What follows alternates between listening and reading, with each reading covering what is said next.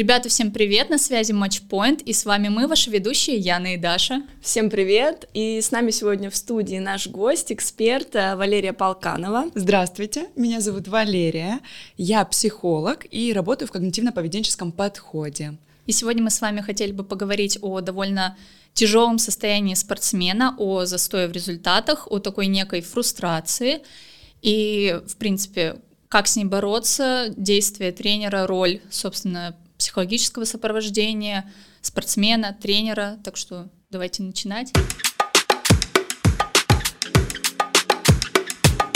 Мы бы хотели сначала поговорить в целом, что же такое фрустрация, как мы это все понимаем, что это такое, с чем это едят и так далее.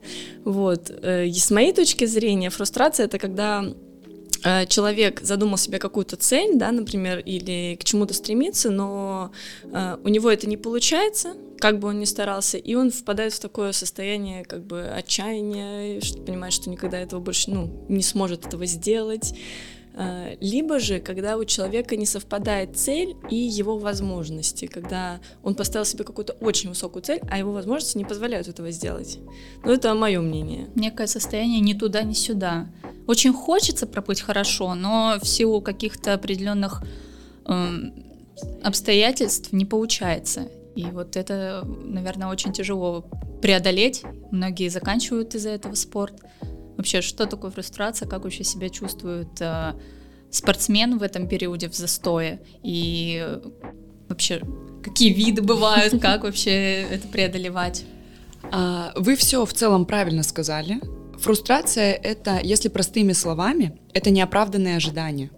То есть, когда мы рисуем перед собой какую-то картинку, которую мы хотим, к которой мы стремимся, и по каким-то определенным, вот как вы сказали, обстоятельствам, но я бы, наверное, тут сказала причинам, мы не можем достичь того результата, который нам нужен.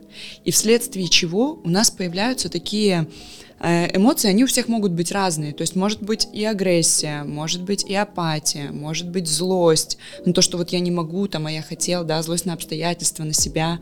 Ну и вообще большой такой спектр эмоций, который потом в итоге как раз-таки и вызывает вот это состояние, либо когда я уже полностью сдаюсь, и все, я не готов дальше бороться за то, что я хочу. Либо я думаю, что я вроде готов, я вроде хочу, у меня есть энергия, силы, но мне кажется, что я не смогу, и мне кажется, это вообще недостижимо для меня. Но мне это близко, кстати. Вот последнее, что вы сказали о том, что вроде как все есть, но ощущение того, что не сможешь. Не знаю, это какое-то неприятное такое. То есть, получается, э, состояние фрустрации, оно может э, прийти именно вследствие застоя результатов. То есть как состояние такое некое? Может, конечно, потому что не, не, каждый спортсмен не хочет застоя в результатах. То есть все хотят стремиться к чему-то большему, высшему, да, и идти вперед. Конечно, когда я не могу идти вперед, а очень этого хочу, мне это не нравится. Ну, кстати, все, в принципе, спортсмены сталкиваются с тем или иным застоем, то есть иногда результаты просто стоят, иногда они даже идут вниз, что очень сильно угнетает, и, например, тренер, он наверняка видит этот застой, и многие, они вообще абсолютно ничего не делают, условно оно или само пройдет, возможно, по крайней мере, это со стороны спортсмена, или они, например, э, сбрасывают со счетов спортсмена, смещают с него ракурс, и в итоге он остается один сам с собой. И, в принципе, почему возникает э, застой в результатах именно с точки зрения, наверное, тренерской, именно как тренировки, Позиции. да, то есть э, физического, да. Если мы говорим о тренировках, то это когда мы выполняем, да, условно, одни и те же задания, нет разнообразия. Вот. И у меня как было? У меня вот довольно очень интересная история. Я раньше плавала за другой город, не за Санкт-Петербург. И у нас были такие тренировки, они повторялись из года в год. Вот одна неделя расписана тренировок, и условно проходит три года, пять лет, и я понимаю уже, когда мы закончим, э, на каком пульсе мы будем плыть. Каждое задание, каждое упражнение, я знаю, и это так сильно задалбывало, просто ужас. Мне хотелось сбежать, мне не хотелось приходить на тренировку. Понятное дело, результаты тоже не шли так сильно, потому что буквально мои мышцы привыкли, а психически я уже там умирала. В общем, часто еще бывает, что тренер э, переваливает всю вину на спортсмена, то, что, ну, за его застой, то, что что типа ты нифига не делаешь. Да. Ну, я думаю, это вообще в большем количестве ситуаций так. Да, то есть э, до такой крайней точки, когда спортсмен уже заканчивает свою карьеру с мыслью о том, что он абсолютно никчемный, то, что он бездарность, э, то, что, ну, может быть, в учебе что-нибудь выйдет, да, условно. До этого часто доводят сами тренеры, потому что как бы менять э, тренировочный режим условно должны тренеры, вот, но опять же, мы в прошлых выпусках говорили о том, что хорошо говорить, мы не сделали что-то, нам над этим надо поработать, а у нас опять ты, все... ты, ты, да, а, ты да, там опять... такой плохой. Вот как ребенку справиться с таким давлением, если вот условно вот он делает все, что он может, да, а на него еще вот так ты не смог, вот это ты все виноват и так далее. То есть когда его просто вот давят в это место. Да, это очень сложно, и поэтому потом и возникает последствия в более взрослом возрасте. Кстати, очень интересно подметить, что вот у меня был такой случай, когда я прихожу к тренеру за обратной связью после соревнований, после выступления. Он говорит, я все сделал, я сделал все, что мог. Игнор. Все. И вот ребенку, вот это сколько тебе лет было? 16-17. И вот он стоит как, ну, котенок. И такой, это я во всем виноват, это я не смог. Вот. И думаю, что вот в него же столько вложили, а он не оправдал. Как, как ребенку самому по, вот постараться с этим справиться, что ему вот просто себе внушать в целом? Слушайте, ну это очень сложно, да, и если мы возьмем в целом жизнь, у нас часто бывают такие ситуации, когда нам приходится справляться с чем-то самим, то есть не только с фрустрацией или с застоем результатов или еще с чем-то. Тут я, наверное, больше бы сделала уклон на собственную устойчивость спортсмена, да, чтобы он вообще в целом понимал, что все, что происходит в жизни, зависит не только от него, что есть какие-то другие причины, что они возможны. Но при этом важно не перекладывать ответственность на других, когда, допустим, иногда делают у нас тренера. А, важно понимать, что и я тоже к этому причастен, и на себя уметь брать ответственность тоже, но не ставить крест при этом.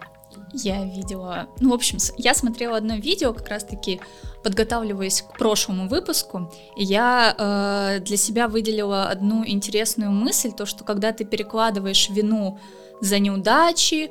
А, в общем, часто многие перекладывают э, вину за неудачу, но при этом, когда они выигрывают какое-то достижение, а, какого-то достижения они добились, это я. Но когда какая-то неудача, да, то есть это ветер, это вода такая, это тренер, это что-то извне. И вот когда ты принимаешь вот эту ответственность на себя, то что я здесь условно налажал, я мог на тренировках выложиться так, там кто-то мог, да, условно, тоже как-то повлиял, но когда ты именно берешь вот эту ответственность за свои действия, ты также можешь контролировать, собственно, и свою жизнь, и свой успех. Вот такая интересная мысль. Не, а погодите, а как найти золотую середину между, э, например, винить всех э, и вся в своей неудаче, и, и, например, и не брать, наоборот, на себя всю вину, э, все, не знаю, беды мира на себя. То есть нужно как-то эту середину найти, как это сделать. А вот в этом и сложность. То есть вот, допустим, если я сейчас немножко верну вас обратно, вы когда говорили про тренера, вы говорили, что, допустим, когда проигрывает, ты, то есть тренер говорит спортсмену, ты там не сделал, ты, не вин, ты виноват, ты там не, не дотренировался или еще что-то. Но когда побеждают, мы побеждаем, да, то есть взрослый человек все равно пользуется этой схемой. И тут, наверное, психообразование просто, что и обращать на это внимание. То есть по факту у нас же в жизни очень много происходит там событий разных, и мы просто пропускаем это мимо себя. И если мы будем на этом концентрироваться и это замечать, то, конечно, у нас тогда есть возможность это и менять. Еще хотелось обсудить а, одну интересную вещь, как, а, в принципе, психологические состояния в индивидуальных видах спорта и в командных. Условно, если Э, в индивидуальных мы берем условно вину, ну, есть вина за неудачи на себя, на тренера, да, ну, условно, у нас... Э, Два человека, да. Две переменные фигурируют. Да, то есть, как бы, если ты плохо выступил, ну, это моя ответственность, там еще что-то. В командных там, кстати, очень интересно, я разговаривала со своим другом, и, условно, если у тебя какой-то спад э, в результатах, и ты такой, типа, ну, потренируемся, все хорошо, мы выиграли, есть над чем работать, но все супер.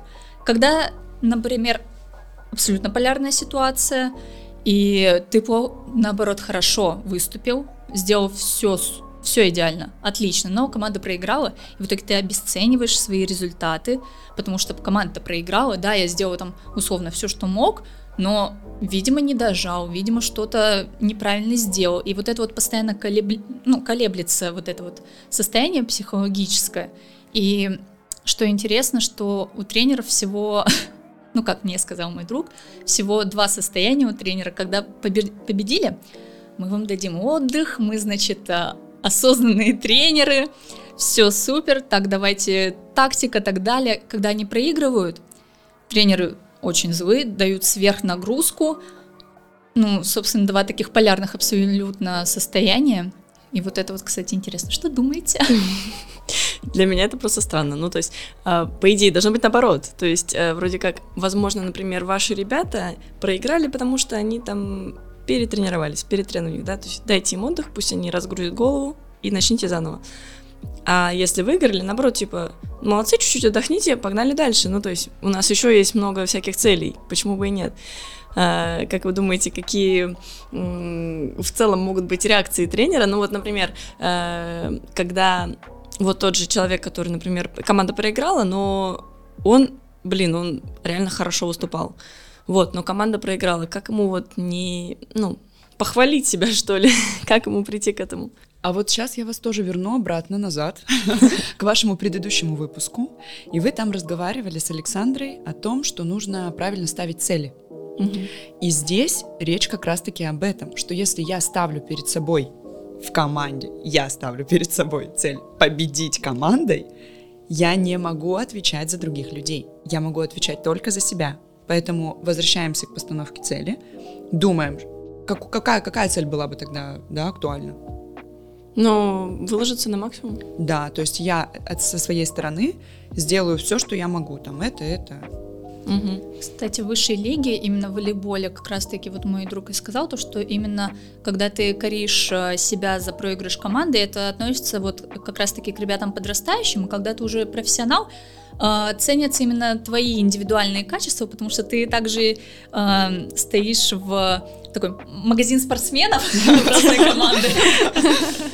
Вот. Но, кстати, что удивительно, что, э, казалось бы, тренеры, да, им важно создать вот этот командный дух. Они работают с командой, и при этом по ее сплочению там постоянно какие-то double-trouble происходят. Давайте как раз-таки э, практической части перейдем, да, то есть как э, спортивному психологу, да, вот какую можно оказать поддержку спортсмену, да, учитывая в каком упадке он может быть, да, то есть э, работа психолога с таким спортсменом интересует нас. Слушайте, ну, в первую очередь, наверное, хотелось бы эм, провести психообразование, что что вообще, что происходит со спортсменом, ему важно понимать. В целом, когда мы не понимаем, что происходит, нас это пугает еще больше. Когда мы приходим к психологу, психолог обычно рассказывает, что же, что же случилось.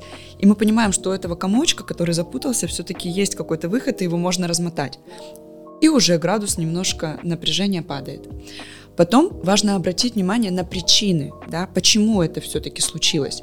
Потому что у нас же есть несколько причин возникновения да, фрустрации или там ситуации застоя в результатах. То есть это могут быть физические причины. То есть, например, а, я там не тренируюсь столько, сколько мне надо, потому что у меня там еще учеба, например, висит хвостом, и я еще туда уделяю очень-очень много времени.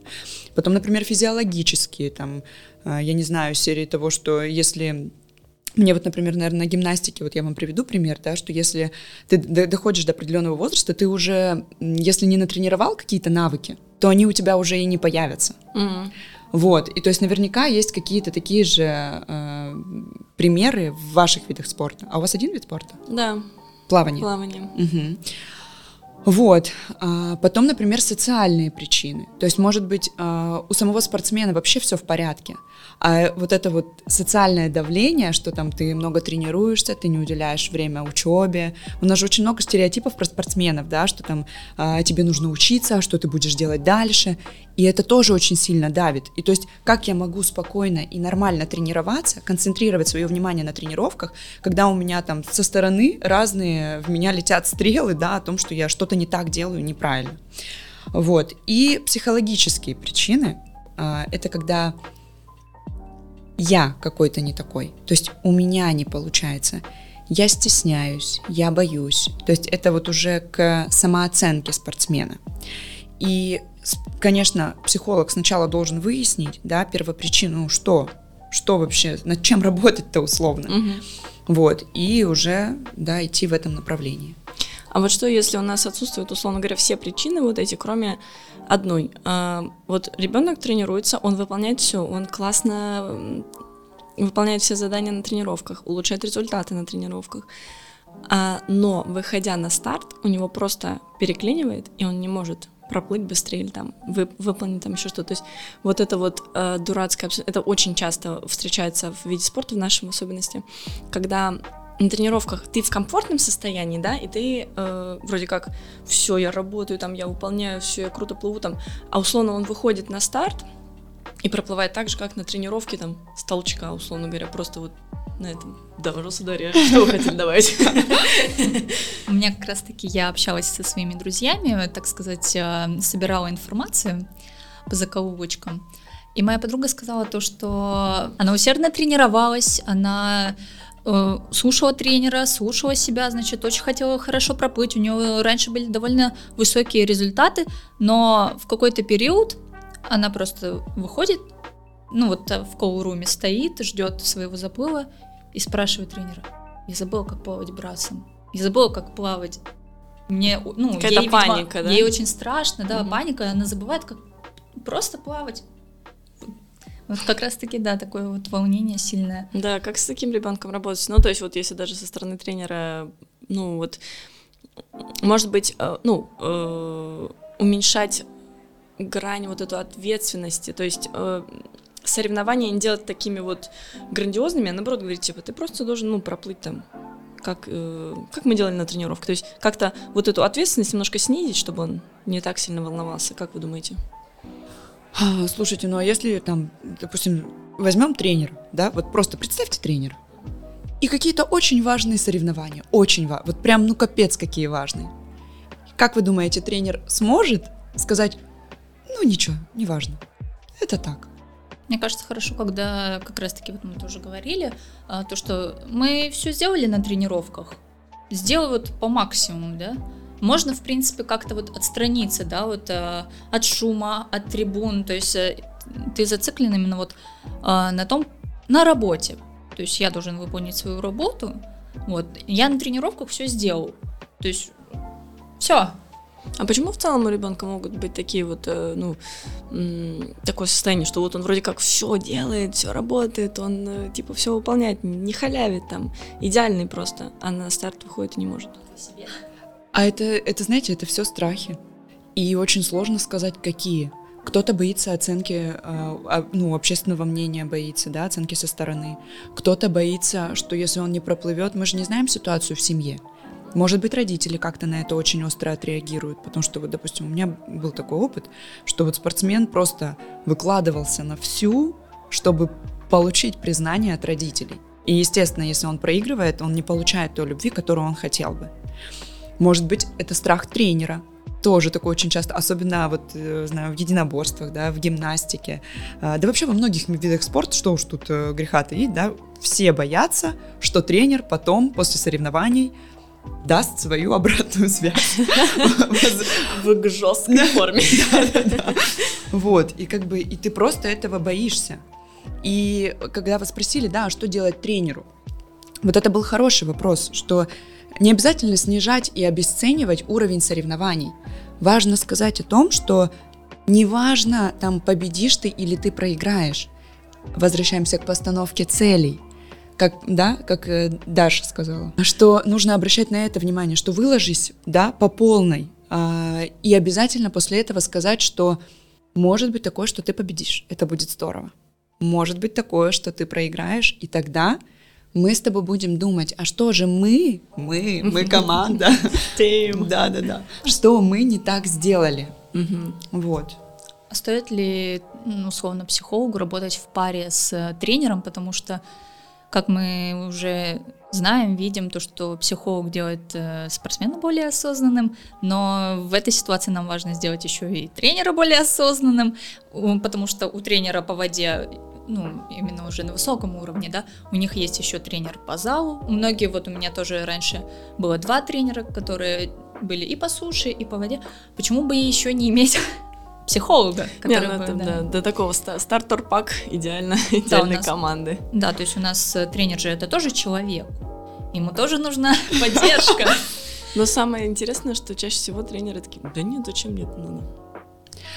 Ну, сейчас все меняется на самом деле. Ну, все равно уже психология достаточно популярна, все развиваются, все читают какие-то книжки, проходят без конца какие-то курсы, все у нас Каучинг. Во-во-во, да, сейчас все очень осознаны. Поэтому я думаю, что новое поколение тренеров очень даже за, да, если бы психолог был в команде. А, и что насчет вот этой совместной работы? Стоит ли, не стоит? Конечно, стоит. Ну, конечно, это здорово. Это давайте вот, ну все у нас происходит комплексно. У нас все всегда работает в системе. Мы не можем, даже там, когда мы тренера подготавливаем, у нас есть физическая, тактическая, психологическая подготовка, да, со всех сторон. И здесь точно так же. То есть, если вы будете работать в команде сообща, то это будет очень круто. Потому что, знаете, вот э, у детей бывает там один родитель разрешает шоколад, а другой не разрешает. И тут конфликт. Между родителями конфликт, с ребенком конфликт. К ребенку плохо, родители не понимают, разногласия кругом. Поэтому, конечно, здорово, когда вы все-таки... Но тут другой вопрос возникает. Должен ли тренер работать с тем же психологом, что и спортсмен? Подождите. Тут же тогда нарушается вот это, что типа психолог не может разглашать там э, о там спортсмене, ну как то есть о своем клиенте, да. Да, только подождите, у вас как вопрос звучал? Должен ли психолог э, с э, тренером работать в команде? Да а не то, что должен ли тренер ходить к психологу на личную терапию. А должен, кстати. Ну, в идеале, конечно, знаете, никому лишним не бывает. Вот так. Даже если у вас все хорошо, просто пойти не от того, что мне плохо, а просто как профилактика, угу. да, очень здорово, лишним не будет. Угу. Поэтому если тренер будет ходить, конечно.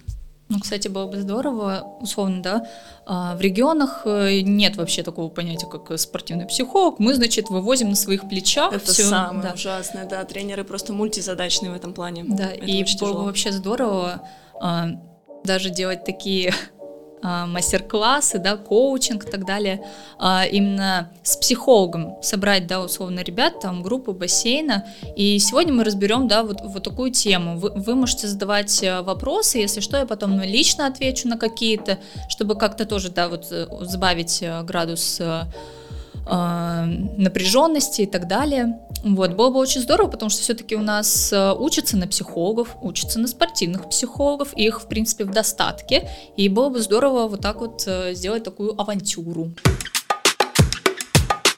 э, в тему тренеров. Мы провели опрос а, молодых и повзрослее тренеров, то есть двух таких разных а, возрастных категорий по поводу того, как бы они справлялись, если бы у них, э, у спортсменов были бы застой в результатах, вот. И э, я заметила закономерность, что взрослые тренеры зачастую они давали мне такой ответ, что э, дать спортсмену понять, что это сейчас нормально, что такое, что это может быть. То есть, э, как бы не надо из-за этого вешать нос, там опускать руки, просто дальше работаем. То есть, как по сути, то есть это просто беседа, да, разговор.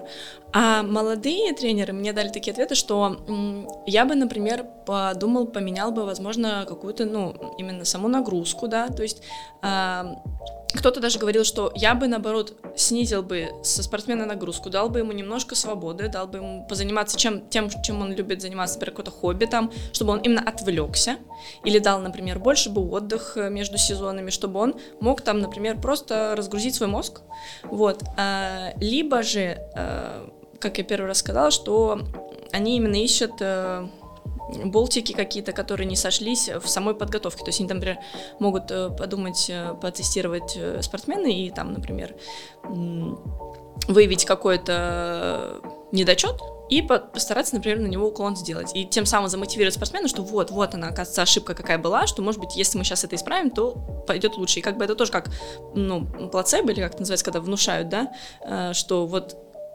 это будет э, на пользу. И тогда спортсмен тоже такой, хм, я сейчас исправлю и точно поплыву там или там так далее. Э, но мне, кстати, мой тренер э, последний как раз-таки вот э, давал отдых побольше. Он давал, типа, мне разгрузку. То есть, когда мне было действительно не очень, ну, как, не очень хорошо, тяжеловато именно в психологическом плане, он дал мне между сезонами больше, чем всем остальным ребятам э, этот м- отдых. И такой, типа, делай все, что хочешь, там, прыгай с парашютом, не знаю, иди там на курс шитья, еще что-то. То есть, отвлекись вообще, ну, то есть, не думай о плавании. Вот. И, ну, мне как бы было легче. То есть у нас, если э, старшее поколение не больше э, за беседу, да, то есть просто за мотивацию надо поднять, вот, э, то э, молодое поколение не больше за какое-то действие. То есть что-то там поменять, что-то сделать там, может быть, что-то новое внедрить. Вот такая вот история. Окей. А вы как тренер, как вы считаете? Вот я как тренер, я тоже считаю, что э, нужно соединить эти два пункта. То есть, например, если это начало, да, то есть когда спортсмен только-только начинает, уж типа, что вот у него только начали стоять результаты, то это беседа, да. То есть это просто объяснить, что это нормально, что это часто только бывает. Не бывает, что ты всегда идешь вверх. Бывает, что у тебя есть либо застой, либо, допустим, например, спад. Вот, я э, как раз-таки за то, чтобы выявлять какие-то мелкие детали, э, тестировать. И действительно, я не считаю, что спортсмен должен быть зациклен на своем виде спорта. Потому что если у тебя просто тупо одна вот эта цель, я должен стать олимпийским чемпионом, ты им не станешь. Должна быть какая-то мультимотивация у человека, да, то есть, что в целом, чтобы ему нравилось, и чтобы он не отстранялся от всего остального, чтобы не было такого, я не пойду сегодня гулять никуда, потому что у меня завтра тренировка. Ну, нет, это нормально, как бы, да. Эм, в целом, чтобы, чтобы он совсем не ограждал себя от всего, то есть, чтобы у него было какое-то хобби, что он там любит читать, любит вязать, я не знаю, еще что-то, то есть, чтобы что-то отвлекало, да, нельзя все время думать о спорте. Разрядка некая. Разрядка, да, потому что по-другому, как бы, человек действительно станет либо одержимым, либо перегорит, мне кажется. Ему надоест просто в какой-то момент. Супер. Ну, это то, про что мы говорили, про комплексность. Что нельзя там только побеседовать или только что-то поменять. Нужно сделать просто все. Нужно и поговорить, и, как вы сказали, вот это, это красивое слово есть такое, валидизировать. Р- разрешить а, этому быть, да, что это нормально, можно. И тогда становится легче, потому что спортсмен же начинает себя ругать, за то, что я там не могу, да что такое, и начинается на себя вот это давление, даже не то, что со стороны, ты уже сам себя начинаешь. Вот, поэтому тоже вот важно, да, одобрить это, принять, а, и самое еще классное, да, похвалить. За что похвалить? За то, что я или там мы с тренером вместе заметили, что происходит. То есть, когда мы признаем какую-то проблему, мы уже близки к ее решению. Угу. У меня, кстати, есть история моего друга. У вас очень много друзей. Да, я спрашивала, как настоящий как будто бы журналист, да, журналист на коленке. В общем, а, период, э, наверное, 14-15 лет он занимался с э, одним тренером у нас в стране, а, и у него начались определенные застои. И тот ему оказывал определенную поддержку по типу, да все будет нормально, мы сейчас с тобой потренируемся, мы сейчас все сделаем, поплывешь просто как, не знаю, как... Майкл Фелпс. Как Майкл Фелпс, да. И из э, раза в раз э, результаты или ухудшались, или стояли на месте, он все так же э, всячески вот так вот подбадривал, типа, да, все нормально, парень, вообще но, как сказал мне друг, он чувствовал в этом какую-то неискренность, и он начал чувствовать то, что его просто как раз-таки вот сбросили со счетов, потому что у тренера есть э, ребята, которыми тоже нужно заниматься. И в итоге он чувствовал себя брошенным, одиноким. А, каждый раз, когда он проплывал плохо, он себя за это корил. И, в общем, вот это вот еще то, что ты сам себя винишь, и то, что тренер ничего не делает, и то, что ты никому не нужен. И, конечно же, результаты вообще не шли. А, до одного момента, вот как раз-таки он мне рассказал два случая. Второй случай, он а, поехал а, уже за границу тренироваться. И дело не в том, чтобы, да, типа, вот у нас здесь в стране, значит, вот такая вот деспотия, а вот там, вот, значит, за морем, там-то другое все. Нет, конечно, там, говорит... где нас нет. Да, то есть э, он рассказывал то, что он был у разных тренеров, и там, в принципе, часто такая же ситуация брошенности, но был в его случае один тренер, это уже, наверное, 16 лет было. А, почему я говорю о возрасте, именно как э, то, что ты же развиваешься еще. Определенный возраст — это определенная стадия психологического развития. Наверное, все верно сказала. Молодец. Валидизировала. Можно. Да. Вот, и он, значит, э, проплывает там на соревнованиях, и он себя, как всегда, корит, у него очень плохое настроение, он злой, и к нему подходит его тренер, э, и дает ему установку о том, что э, нужно быть позитивным. Ты при, пришел на соревнования, то есть мы тренировались, не нужно себя корить, то есть как бы он ему какую-то давал очень позитивную э, вот эту вот установку, то что зачем ты так делаешь? Типа, улыбайся, да, условно, так мне сказал мой друг, да, и мало того, что я думаю, что здесь, в принципе, сработала какая-то вот эта комплексность, то, что, в принципе, тренировки сменились, и э, тренер сделал такую очень благоприятную психологическую обстановку, что мой друг просто взял и поплыл, и прям с каждым соревнованием все лучше и лучше, и уже не корил себя, а как раз-таки вот проплыл и такой, а что, так можно было, что ли? В общем, ему тренер этот очень запомнился. Я так понимаю, что он ему очень сильно благодарен. Собственно, такая показательная история. Mm-hmm. Ну, кстати, очень много исследований э, есть, да, насчет позитивного мышления. И очень много книг там, да, на эту тему. Но тут важно понимать, что позитивно мыслить это не значит думать, что я самый крутой, я смогу все, я там вообще этот мир просто будет моим. Нет, тут скорее про адаптивность, да, и про какую-то реальную м, позицию. То есть, когда, допустим, человек в состоянии вот этом, э, когда он ничего не может, не хочет, когда он не верит в свои силы, как правило, он же все как обобщает, да, что у меня ничего не получается, или я точно не смогу, или там я вообще самый плохой спортсмен. И тут важно правильно думать, правильно говорить. То есть, например, там, э, да, у меня есть минусы, но я могу там быстро проплыть, проплыть, у меня хорошая физическая подготовка, у меня хорошая там психическая устойчивость, я не знаю. Ну и вот какие-то такие факты о себе, важно проговаривать себе же. И тогда мы понимаем, что не все у нас не получается, что не все у нас плохо, что у нас есть что-то, что нам помогает, и есть такие ситуации, где мы справлялись, где все прошло замечательно, отлично, и мы тоже этому как-то поспособствовали. То есть вот позитивное мышление, это, конечно, супер, если правильно научиться им пользоваться. Ну, кстати, Жиза, потому что я сама недавно тоже, у меня был этот э, breakdown, когда я такая, у меня ничего не получается. Вот, э, это все с тренерством связано было. Вот, но потом я такая, блин, а вот у меня там получилось там заинтересовать ребенка спортом, который хотел его бросить. Там, типа, он стал там прям мы замотивирован. Думаю, ладно, это круто. Потом думаю, блин, а еще там ребенок типа один. Я увидела на такие-то результаты. Думаю, блин, это, ну я же молодец все-таки. Да. все-таки что-то могем. Вот, и поэтому да, я тоже считаю, что это классная вещица такая. Вы даже можете а, какие-то вот такие свои установочки дурацкие, которые мешают, выписывать. А, прям когда мы прописываем, мы их видим, и прям вы можете там себе условно табличку нарисовать и написать аргументы за, чтобы так думать, и аргументы против, чтобы так думать. Посмотреть, что получается, да, как-то пооспаривать, да, подвергнуть сомнению эту мысль. И самостоятельно это прекрасно получается, и даже без психолога, если этим заниматься. Но, кстати, когда м, я начала думать о том, что м, вот мы к себе относимся всегда строже, чем к другим.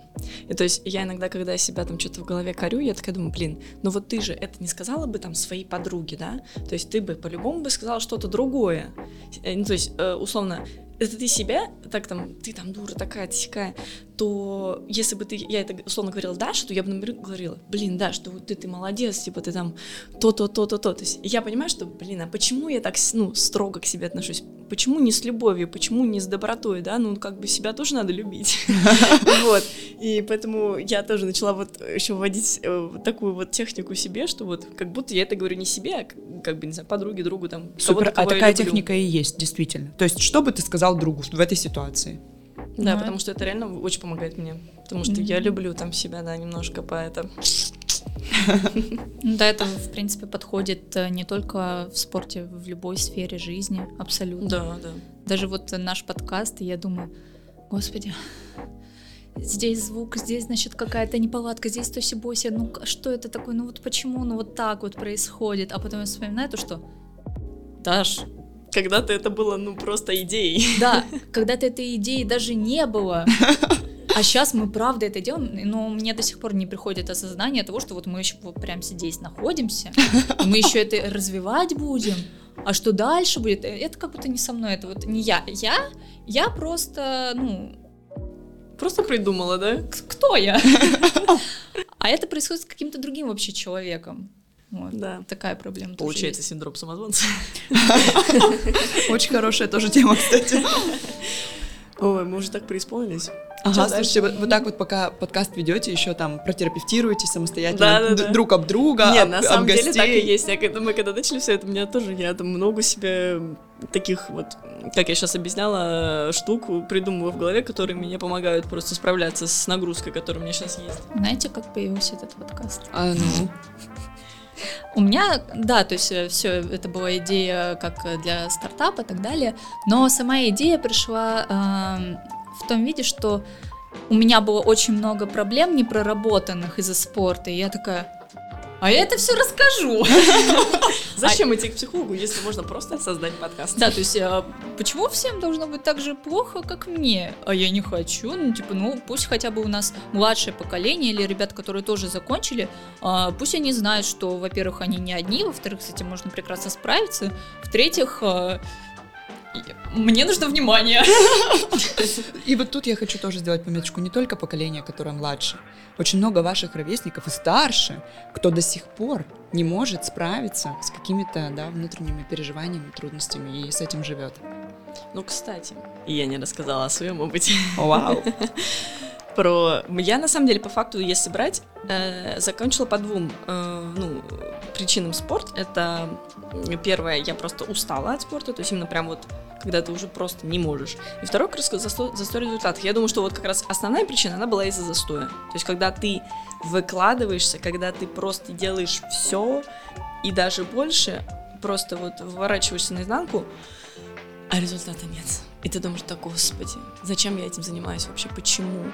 Вот, и работала тоже долго с психологом. Вот, просто в какой-то момент я э, поняла, что действительно э, для меня вот приходить на тренировку, это просто я каждый раз плакать хочется. Ну, то есть не хочу, вот просто не хочу идти, и все. Нет у меня сил просто вот на, на это все. И это было как на каторгу идти. Я шла только ради своих друзей. Даша и Вася, вам привет. Ра- Ради них э, шла на тренировку, потому что я понимала, что хоть кто-то мне поднимет настроение. А так вот у меня было, что я просто выходила с тренировки, я просто рыдала, потому что мне было очень тяжело. Вот именно не физически, а было тяжело морально, что я не могу вот это вот терпеть уже просто. А когда это было? А, Ну, я так, закончила спорт, сейчас скажем, это январь этого года. То есть совсем недавно? Недавно, да. Хорошо, вот прошло уже там какое-то количество времени. С высоты полета, да, на данный момент, посмотрев назад, что бы вы себе сказали? О, какой хороший вопрос. Мерси. Именно в плане, что я бы сказала, чтобы не закончить, или что? А я не знаю. Вот, Вот, тут сложно, да. На самом деле, эм, я бы сказала, что всему свое время, и все, что ты испытываешь, это нормально. И все, что ты... эм, и что ты совсем справишься, я бы так сказала, наверное. Что ты сможешь. Я сейчас плакать буду. супер.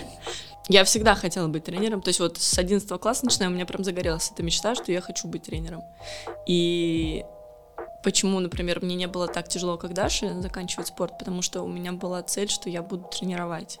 То есть я понимала, что э, я буду учиться ради того, чтобы учить других. То есть у меня, мне тренерство доставляет больше удовольствия, чем сам спорт. Супер, не забудьте себя за это похвалить. Я молодец.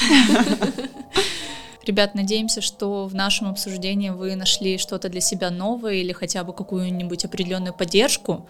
Возможно, вы э, осознали какие-то свои ошибки или э, ошибки в действии или наоборот бездействия ваших близких, тренера или, например, родителей. И это стало каким-то определенным катализатором к тому, чтобы вы, например, начали хотя бы разговаривать об этом, да, о том, что вас беспокоит. В любом случае, спасибо вам, Валерия, за такой приятный разговор и наше взаимодействие. Да, и, ребята, обязательно пишите обратную связь свою, присылайте свои истории. А, Мы будем слушать их, и из-за этого наш подкаст будет развиваться, и вы будете нам помогать в этом. Да, знаете, что мы всегда к вам с теплом и трепетом. Да, ваши добряки здесь. Супер. И вам, девочки, спасибо большое, что пригласили. Очень комфортно. Я надеюсь, что все-таки кому-то, да, кто-то найдет для себя что-то полезное.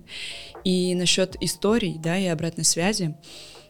Вообще пусть пишут, конечно, пускай рассказывают, делятся, и, возможно, у вас будет а, возможность об этом говорить, да, прямо на подкасте, разбирать чьи-то истории, вопросы, и как-то делиться и своим даже просто вашим опытом, и это тоже для кого-то будет очень-очень ценно. Да, конечно, ребят, форма анонимная, так что вы можете просто расправить плечи и написать все, что вы думаете. Класс. Все, спасибо Все, вам. всем спасибо. Все Это был свободны. Matchpoint. подкаст о роли психологии в спорте.